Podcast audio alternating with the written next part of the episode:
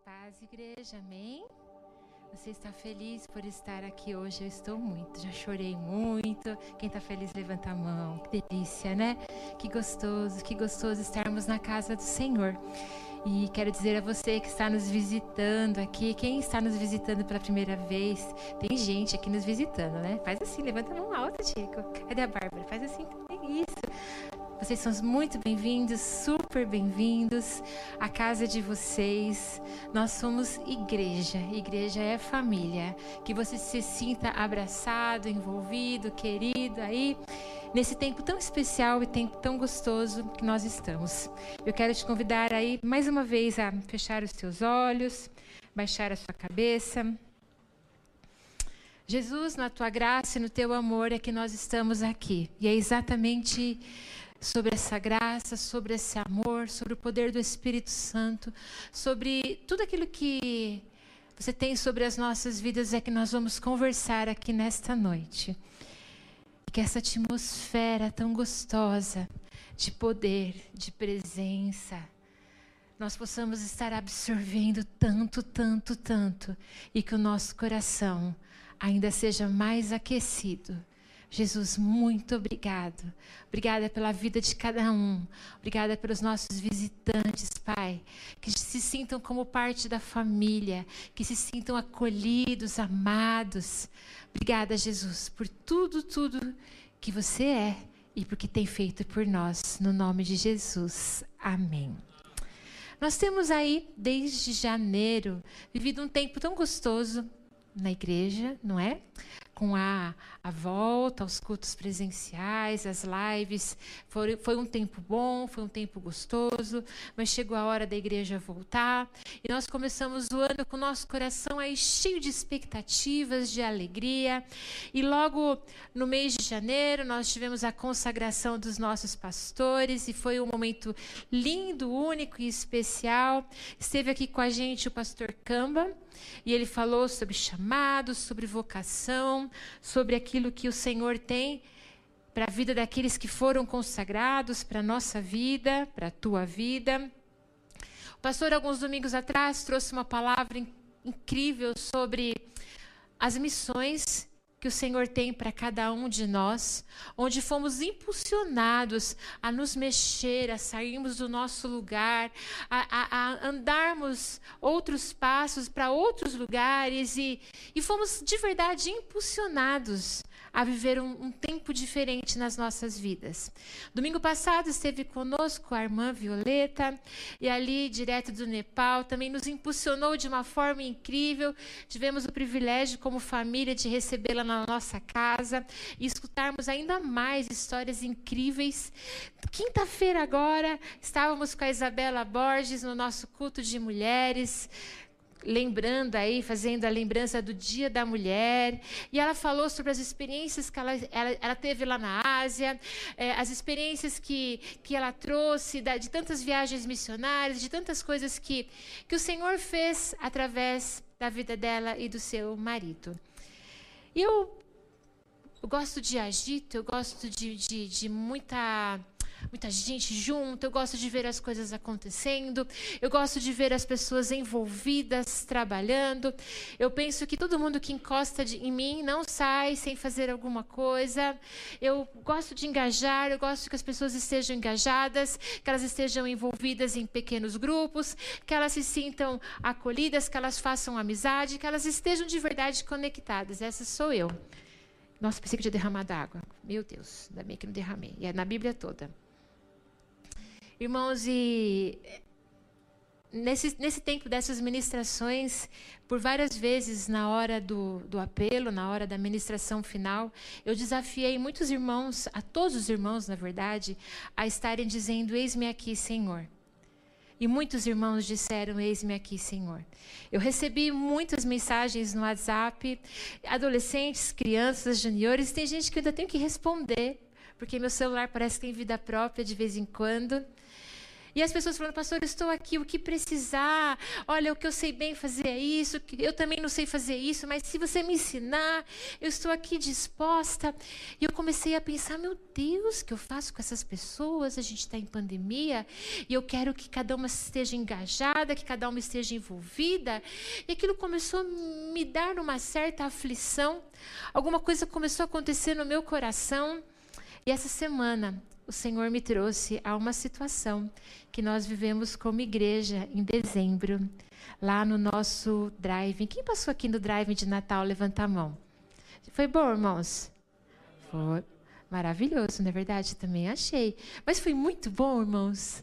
Porque eu achei que foi muito bom, mas muito bom mesmo. Quem achou que foi muito, muito, muito bom, levanta a mão comigo. Porque essa sou eu, não é verdade? Que faço festa. Irmãos, e naquele dia do driving, Olha que nós ficamos a pandemia inteira. Eu não tinha aceitado nenhuma agenda para pregar fora, reclusa em casa. E depois de muito tempo quietinha, eu aceito uma agenda para pregar numa igreja lá em São Paulo. E aí eu descubro que ia ser no mesmo dia do drive, irmãos. Jesus amado, meu coração foi maridinho. Eu vou chegar naquela igreja dizer que Jesus é bom, o diabo não presta. Quem quiser aceitar Jesus, que aceite, que eu estou indo embora bem rapidinho para mim vir logo para a igreja, porque eu estava com meu coração aqui. Eu queria estar aqui no drive, eu queria. Eu cheguei e falei para o Renan, falei, Renan, como eu estava com saudade disso. Como, como é quem eu sou, estar nessa agitação toda e fazendo a equipe da elétrica, a equipe da decoração, os ministérios mexendo para aqui. Eu estava muito feliz. E eu estava tão feliz que as pessoas chegavam para mim e as pessoas falavam de longe: Nossa, dá para ver a alegria da pastora, porque eu estava muito feliz mesmo. E o Senhor me levou a esse driving. E ele me levou também à cena de um pai quando dá uma boneca para uma filha, quando dá uma bicicleta para um filho, ou um videogame, um carrinho novo. E aquela criança fica super feliz com aquele brinquedo. E sabe o que Jesus falou para mim? Olha, eu fiquei muito feliz naquele dia. Mas não é sobre mim, é porque você estava feliz. Aquilo era mais sobre você. Irmãos, claro que foi bênção e muito bênção. Mas Jesus me fez repensar tantas coisas. Sabe, irmãos, de olhar para aquele dia. Irmãos, eu cheguei tão aflita para estar com os irmãos que eu não tinha condição de estacionar o carro. O Vitor estava lá, eu falei, Vi, estaciona o carro para mim, que se eu estacionar eu vou ralar o carro. Ele entrou lá dentro, estacionou o carro para mim. Irmãos, e Jesus falou: olha, assim como um pai entrega uma bicicleta para uma criança, um videogame, uma boneca, era você naquele dia. Claro que eu estava feliz, porque você estava feliz. E eu sou um bom pai, mas o meu propósito, o meu chamado é muito mais do que isso.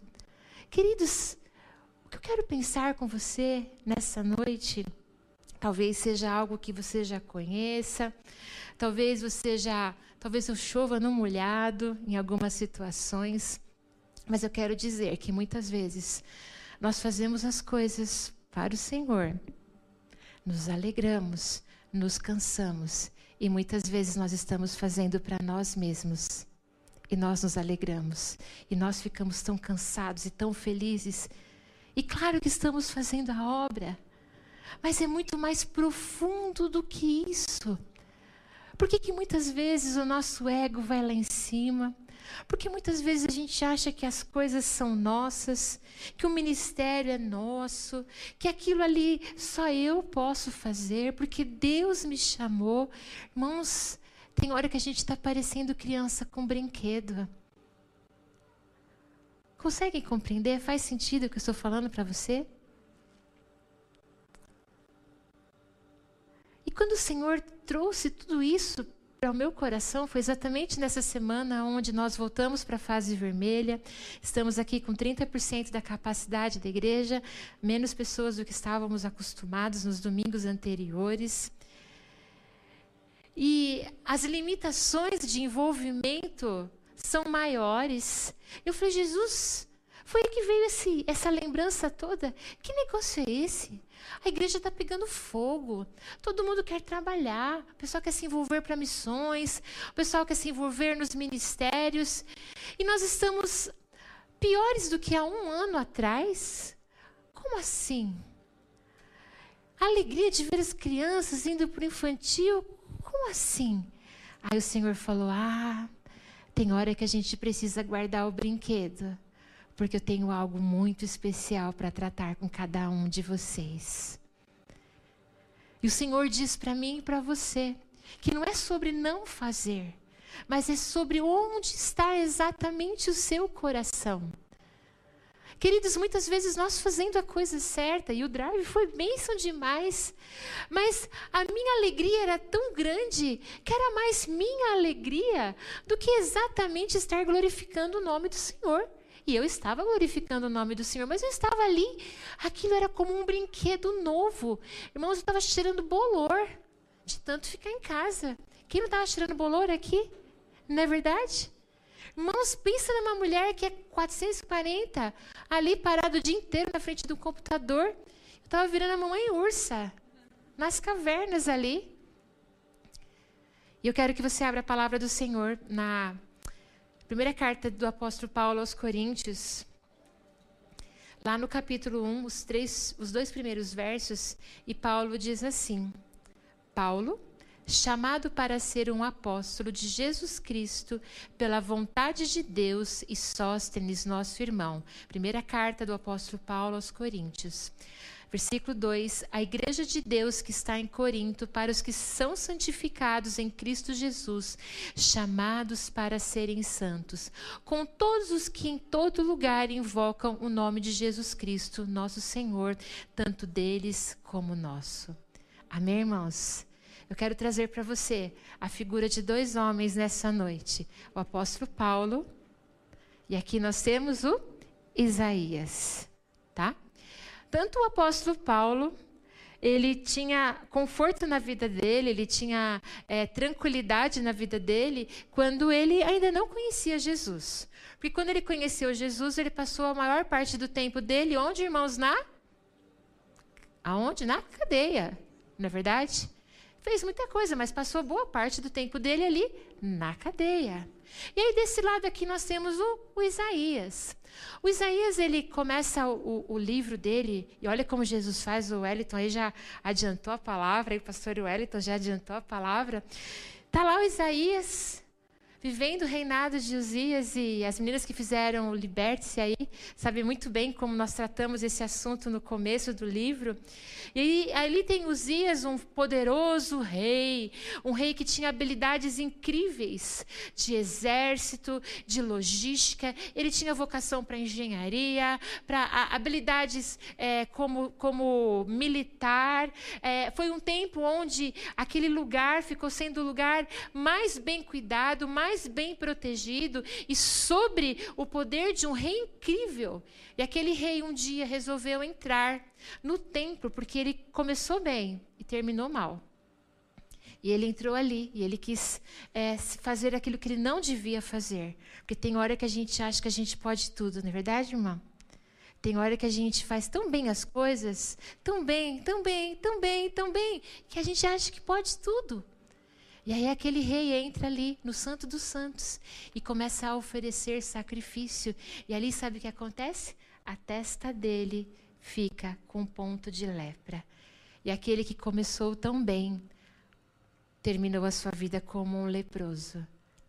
Queridos, Isaías vive aquele tempo onde há uma mudança de rei, e quando ele fala sobre a santidade do Senhor, eu vi ao trono do Senhor, os serafins, é o ano que esse rei Uzias morre.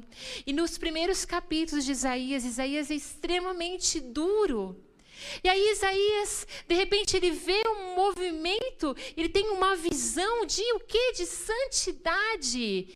E Isaías diz o que? Que ele é impuro de lábios e a arrogância toda vai embora. Ele já estava servindo ao Senhor, uau! Ele não começou a servir ao Senhor depois que ele disse: Eis-me aqui. Ele começou a servir o Senhor antes. E aí ele percebe que diante da santidade do Senhor, quão impuros são os lábios dele.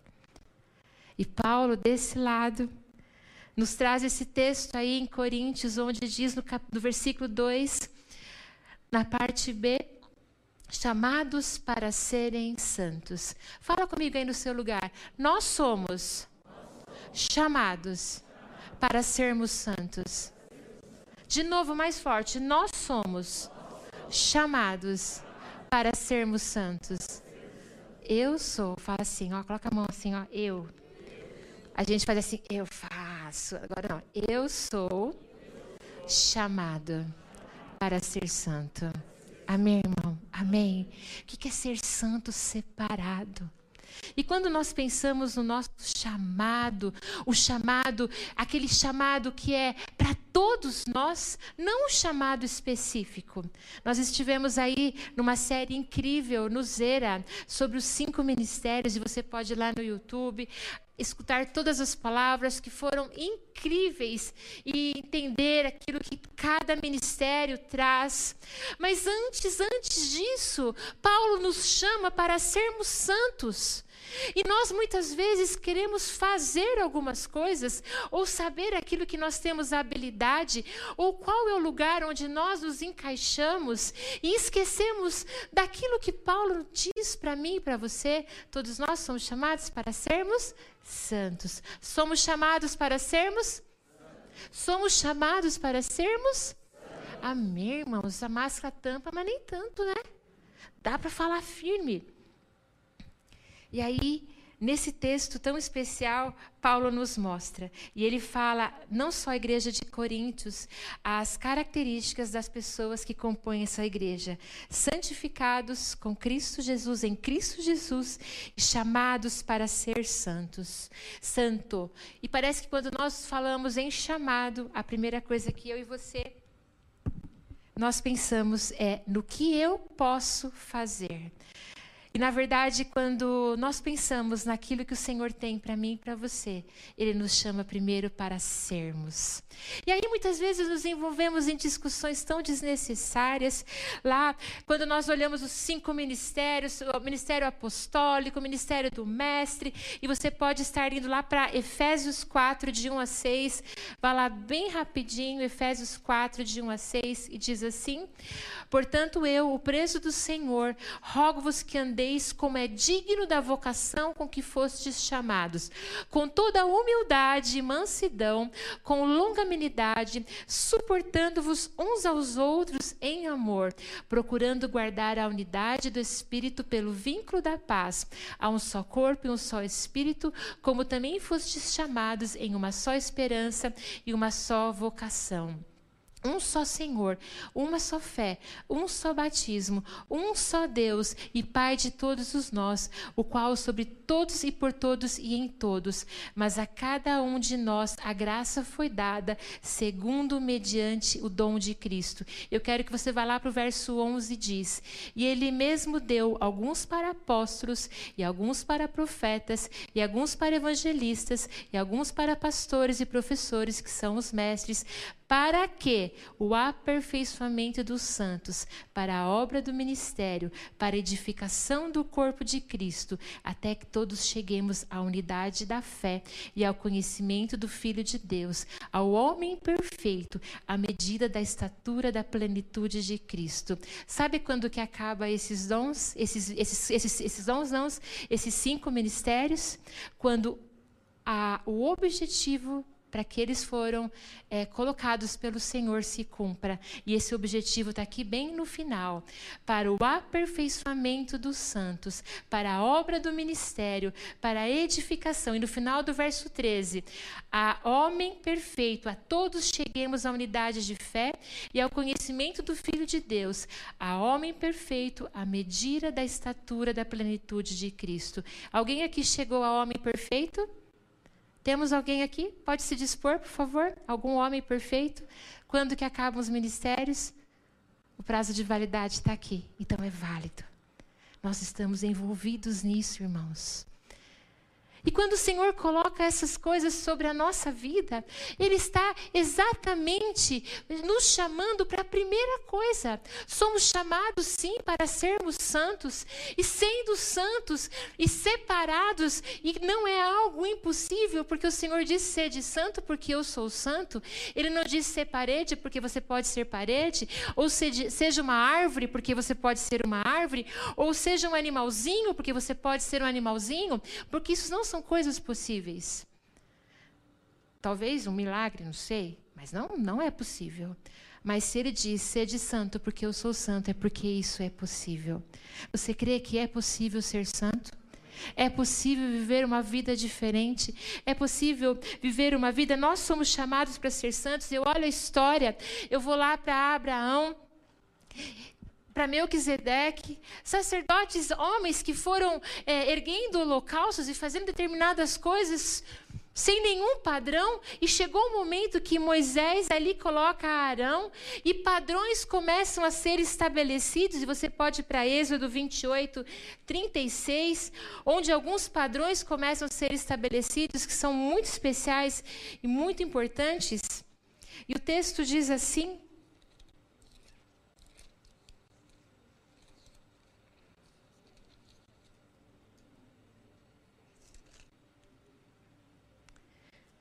E isto, 35, e isto estará sobre Arão para ministrar, seu som será ouvido quando ele entrar no lugar santo diante do Senhor, e quando sair para que não morra, e farás uma lâmina de ouro puro, e nelas gravarás, como gravuras de selo, santidade para o Senhor, e colocarás sobre um cordão azul, para que esteja sobre a mitra, esta estará sobre a frente da mitra, e estará sobre a testa de Abraão. Então, um cordão segurava algo algo para identificar, e estará sobre a testa de Arão, para que Arão carregue a iniquidade das coisas sagradas, que os filhos de Israel santificarem todas as ofertas santas, e sempre estará sobre a sua testa, para que sejam aceitos perante o Senhor. E Arão estava ali com uma edumentária, com algo todo colocado pelo Senhor, para que quando as pessoas olhassem para ele, identificasse como separado e como santo santo. E aí o tempo vai passando, o tempo vai passando, e nós chegamos no nascimento de Jesus Cristo, chegamos no tempo do ministério de Jesus Cristo, passamos pelas profecias do Isaías ali, que viu toda a santidade do Senhor. E no capítulo 6 diz: Eis-me aqui, né? Envia-me a mim. Isaías, o tempo vai vindo, ele diz do prometido, do príncipe da paz, e esse príncipe chega e vem até aqui, e o período de Jesus Cristo aqui na terra se, se encerra Jesus é crucificado, morto, e o véu é rasgado, e uma nova aliança, e nós somos colocados como reis e sacerdotes. Amém, irmãos? Você é sacerdote do Senhor. Um novo padrão. Um padrão que precisa ser seguido. Irmãos, tem gente que se acostuma com. É o jeito da pessoa. Já viu aquela frase assim? Ah, é o jeito dele. Sabe aquela pessoa que gosta de levar vantagem em tudo?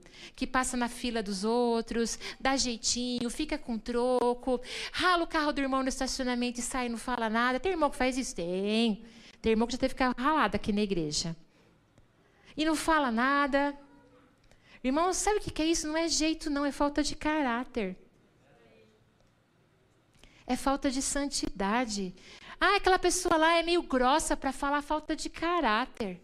Você pode ter um, você pode não ter as palavras certas, mas grossura é falta de caráter palavras que doem, que machucam. Mentira, facção, confusão. Gente, língua que fala demais, língua torpe, gente que só fala porcaria, pensamentos pecaminosos, pornografia. Não é normal, não. Sabe o que é isso? Não é o jeito da pessoa, não. É falta de caráter. E sabe o que o Senhor está falando para mim para você nesta noite? Que não é sobre o que você faz, é sobre quem você é. E nós começamos modificando, nos é, entendendo esse novo padrão. E sabe como eu entendo o novo padrão? Nós fomos resgatados e justificados. E hoje nós vamos celebrar a ceia. Um dia Jesus Cristo morreu na cruz por mim e por você e derramou o seu precioso sangue. E o seu sangue vertido na cruz nos fez alvos brancos. E é engraçado a gente falar alvos como a neve, que aqui não tem neve, né? Então deve ser alvo como o miolo da mandioca. Não é verdade, irmãos? Nós estamos no Brasil. Eu aprendi quando era pequena assim. Eu tinha uma professora que era missionária. Falava assim: olha, o Jesus muda a nossa vida, a gente fica tão branquinho como o miolo da mandioca. Irmãos, quando Jesus entra na nossa vida, a nossa personalidade, nós nascemos com ela, mas o nosso caráter é transformado. E por que, que tem crente de mau caráter? Porque ainda não se permitiu ser transformado por Jesus Cristo. E nós, quando recebemos a nossa salvação, nós vivemos a nossa primeira santificação. Aquela santificação, o quê? Imediata. Onde as coisas velhas já passaram e eis que tudo se fez novo. Essa, esse é o maior milagre, o milagre da cruz. Mas nós temos a, a santificação progressiva. Não para aí. Todos os dias eu preciso olhar para Jesus. Conhecem aquele livro Em Seus Passos, O que Faria Jesus? Olha só, em seus passos que faria Jesus? Essa é a pergunta que você precisa fazer. Irmãos, por que, que eu citei Paulo, que está aqui, né? E Isaías, que está aqui. Porque foram dois homens. Isaías vivia um período turbulento no governo, onde a nação fica sem, sem rei aquele final do reinado de Uzias, e Uzias morre, aquele período difícil para o povo de Israel, e Paulo passando sempre férias no cárcere para escrever boas cartas para cada uma das igrejas e para nós aproveitarmos disso tudo. Então, eu posso ser santo em tempos de dificuldade. Irmãos, talvez a palavra para essa noite seria uma palavra de esperança. Mas essa é uma palavra de esperança, porque você, quando entende que você precisa ser moldado a quem é Jesus Cristo, você se fortalece. No mundo tereis aflições, mas tem de bom ânimo. Irmãos, só consegue ter bom ânimo quem está em Cristo Jesus.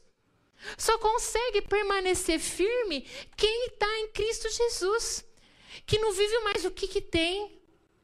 Estou nervoso. Só assim mesmo. Ah, é meu jeito. Era, era seu jeito, meu irmão, antes da conversão. Agora, o seu jeito é o jeito de Cristo, irmãos. Amém? Amém? Glória a Deus. O Beto chegou para mim, cadê o Beto? Faz assim, Beto. Falou, pastora, vamos pôr luz lá. Apesar de ralar carro do irmão, a gente vai ter problema, né? A irmão que gosta tanto do culto vai ficar bravo, né? Irmão, se você ralou, por favor. E se você for ralado, por favor santificados pelo poder do sangue de Jesus Cristo. Amém? E é isso que essa palavra traz nesta noite. Talvez algo tão simples que você já escutou tantas vezes, mas algo tão profundo e tão pouco vivido que parece que nós começamos a nos amoldar. E quando o Senhor trouxe toda essa história do, do, do driving essa semana, ele disse para mim assim: é exatamente esse movimento que eu quero na igreja. É exatamente das pessoas dizendo, como eu recebi mensagens: eis-me aqui, pode contar comigo. É isso mesmo, é isso mesmo. Mas nós, como igreja, precisamos levar a cada um que está aqui, as pessoas que estão nos escutando, a atentarmos ao nosso primeiro chamado.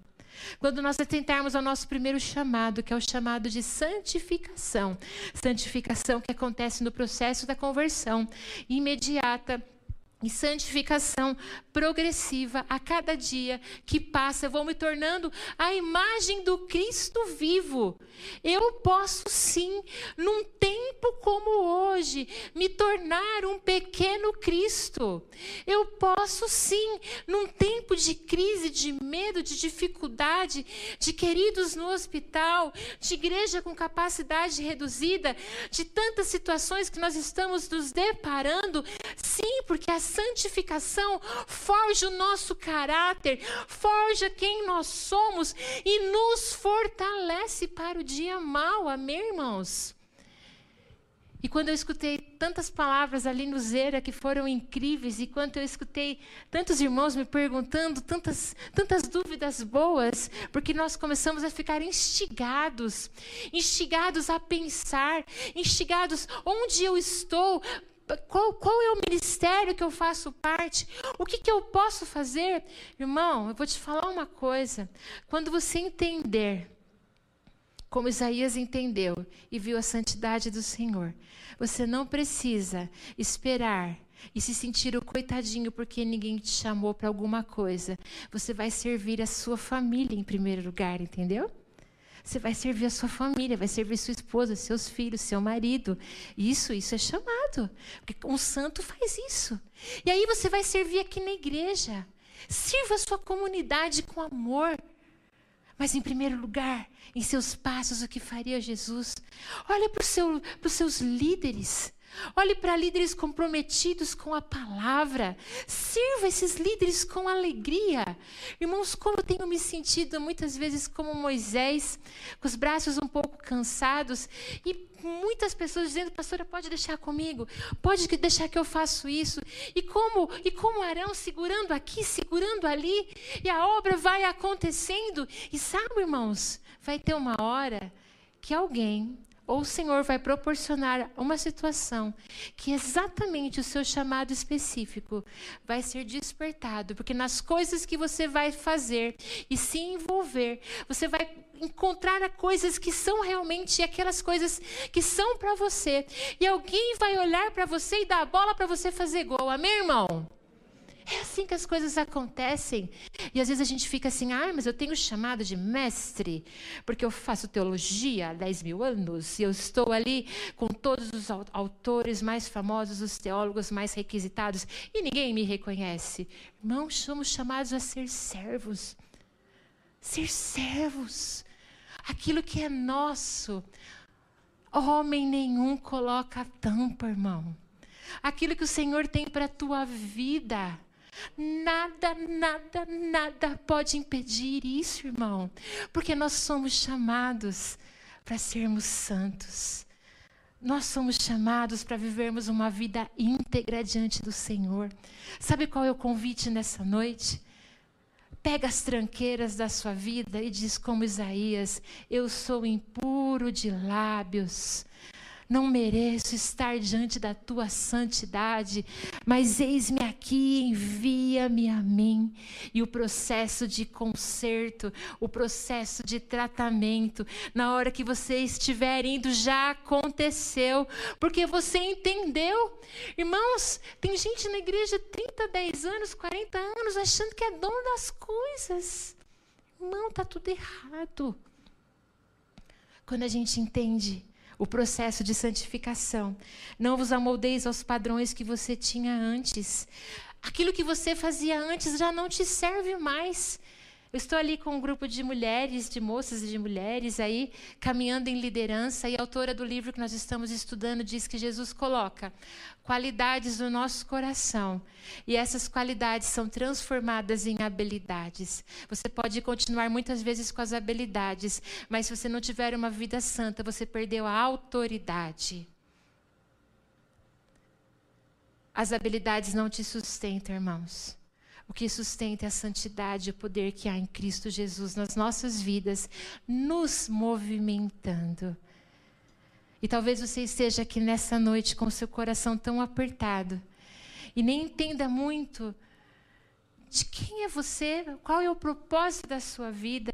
Eu quero te dizer que o propósito da sua vida é viver uma vida com Jesus. Só Ele, só Ele pode entrar no seu coração tomar conta de tudo. E deixar o seu fardo mais leve.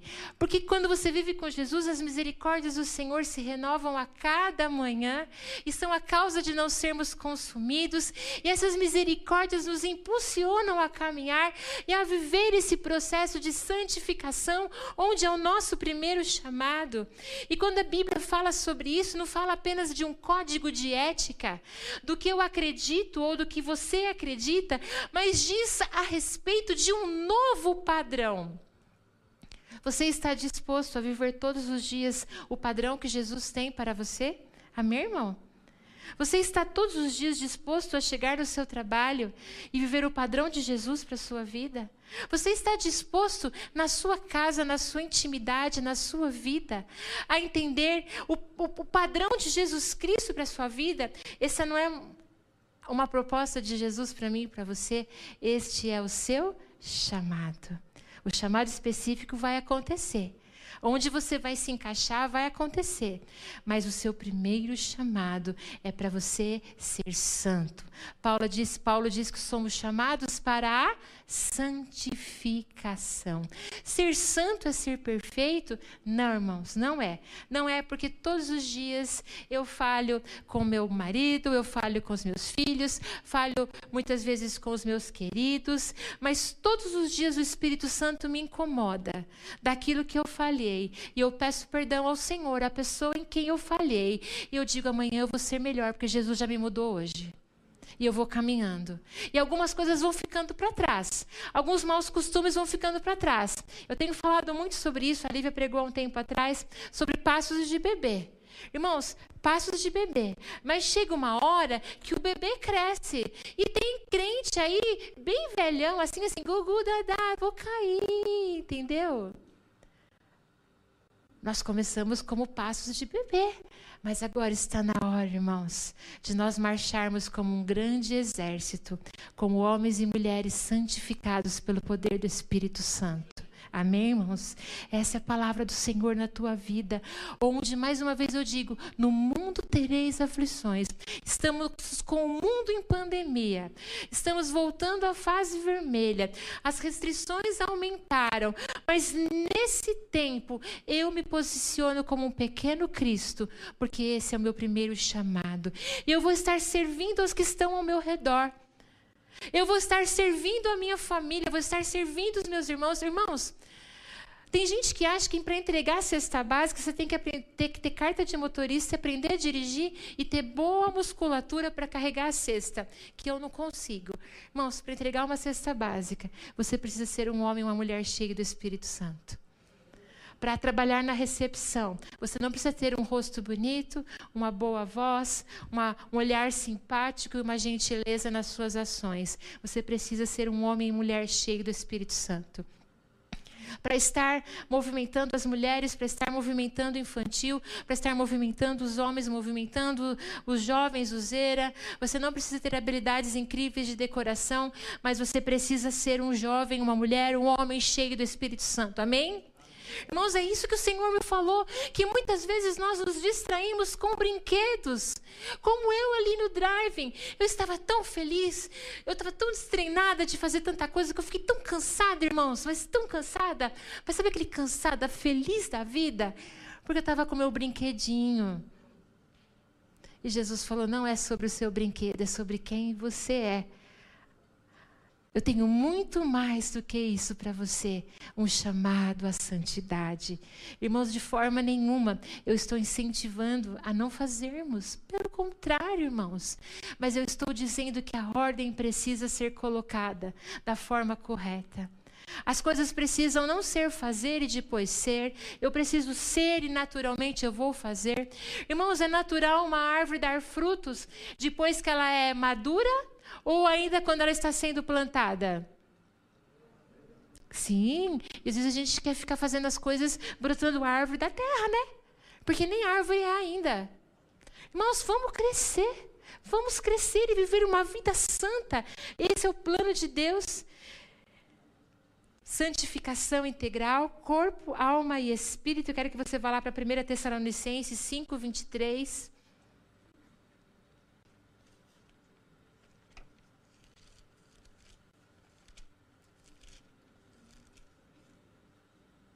E diz assim: E o mesmo Deus de paz vos santifique completamente. E ora a Deus que todo o vosso espírito, alma e corpo sejam preservados irrepreensíveis para a vinda do nosso Senhor Jesus Cristo. O nosso espírito. Gente, quando a gente aceita Jesus Cristo, o Espírito Santo vai morar no nosso espírito e as coisas velhas passaram e somos cheios do Espírito que a vai, começa a habitar em nós. A nossa alma são as nossas emoções, os nossos sentimentos, tudo aquilo que a gente sente, a gente precisa cuidar das nossas emoções. E o nosso corpo, irmão, não dá para ser santificado se você não cuidar do seu corpo, da sua saúde, da sua vida. Vida santa é corpo, alma e espírito espírito.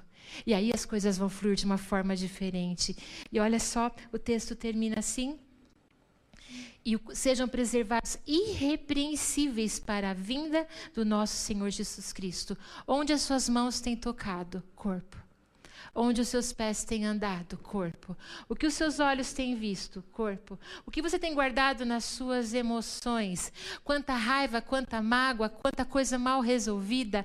Busque ajuda, caminhe com alguém. Jesus Cristo veio para nos libertar e nos curar o tempo todo. Santificação implica em libertação, em cura em todos os momentos da nossa vida, do que o teu espírito está sendo cheio, da palavra viva e eficaz, o Espírito Santo que habita em você está sendo é, potencialmente, exponencialmente esparramado através da sua vida. O sacerdote lá que eu falei de Arão, ele tinha algo na testa que mostrava para todas as pessoas que ele era santo. Será que quando você está no seu trabalho, as pessoas dizem assim: o Igor é um homem santo, aquele menino lá é diferente, ele é santo. Porque ele falou alguma coisa? Não, não, eu sei, eu sei. Ah, o Dirley, nossa, não, o Dirley, na, naquele grupo de piada lá da empresa, lá, que tem os recados importantes, não dá para sair, mas que rolam uns vídeos meio complicados. Ah, não, não manda para o Dirley, não, que o Dirley, não, o Dirley é, o Dirley é diferente. Santo, entenderam, irmãos? Nosso primeiro chamado é para santificação. O nosso chamado é para ser e não somente fazer. Irmãos, é, Quantas vezes eu escuto algumas pessoas falarem assim: ah, essa pessoa acabou de se converter, ela está no primeiro amor. Irmãos, o primeiro amor é o único amor, entenderam? Fala comigo assim: o primeiro amor é o único amor. Gente, eu estou 31 anos casada, com friozinho na barriga pelo meu maridinho. Primeiro amor é o único amor, entenderam? E tem gente perdendo o amor por Jesus, dizendo assim: ah, ah ele é novo cristão. Por isso que ele está animadinho assim, deixa passar uns tempos na igreja para ver quando ele vai ficar. Sabe que Apocalipse diz? Tenho, porém, contra ti que deixaste o teu primeiro amor. Lembra-te, pois, de onde caíste. Quando a gente perde o primeiro amor, a gente precisa lembrar onde a gente caiu. Caiu na mágoa, caiu na tristeza, caiu na raiva, caiu na iniquidade, caiu na porcaria, caiu na pornografia, caiu nas falcatruas, caiu na grosseria e perdeu o primeiro amor. Lembra-te e volta para aquilo que te faz ser um homem, uma mulher santo. Irmãos, lá em Jó, no versículo capítulo 29, verso 4, se você puder abrir rapidamente um texto que eu li diversas vezes essa semana, li e escutei. Jó 29, 4. Na versão NVI diz assim: Como tenho saudades dos dias do meu vigor, quando a amizade de Deus abençoava minha casa. Eu comecei a chorar de tão lindo tão profundo esse texto. A King James diz: quando o segredo de Deus pairava sobre a minha casa. Meu irmão, sabe que qual é o tempo hoje? Da amizade de Deus pairar sobre a sua casa. Da amizade de Deus pairar sobre a sua vida. Da amizade de Deus pairar. Onde nós vamos lembrar onde nós caímos. E o único amor vai voltar ao seu coração, porque é o amor de Jesus Cristo. Eu quero convidar o Ministério de Louvor a estar subindo neste momento. Irmãos, sabe, todo mundo sabe o que é um machado? Quem sabe o que é machado? Machado, todo mundo sabe, né?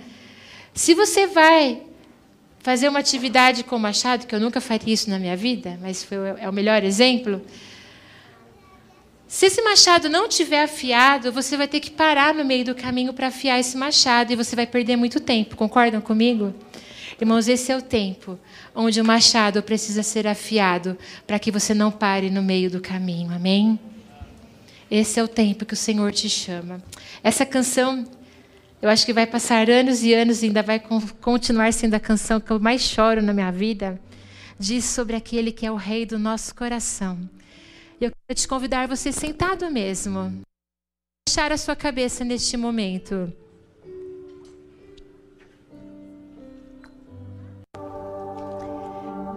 E eu quero perguntar para você: onde você parou? Onde você caiu? Sabe naquela mágoa do fulano, do ciclano, do beltrano? Sabe naquela dor que não foi resolvida? Sabe naquele, naquela situação com a sua esposa? Naquela situação com o seu marido? Querido, onde você parou? Porque o único amor não acaba nunca. Todos os dias eu quero estar mais apaixonada por Jesus. Todos os dias eu quero pular na presença do Senhor. Porque Ele é o meu rei. Sabe o que é rei? Rei é aquele que governa, aquele que manda em tudo, aquele que, quando o cetro é estendido, todas as coisas acontecem. É Ele que tem todo o poder. E a pergunta que eu te faço nessa noite: Ele é rei do seu coração?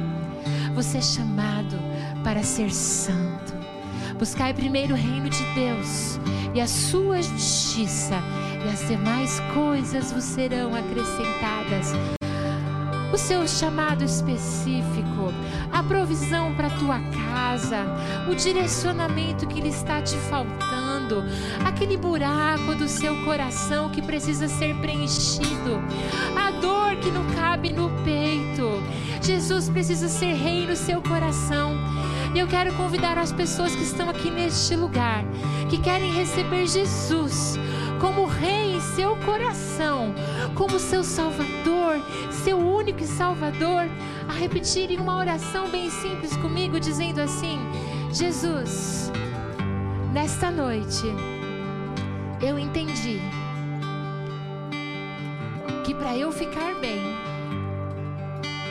e para minha vida ter um propósito, eu preciso te receber como Rei da minha vida, como meu Salvador e como meu Senhor.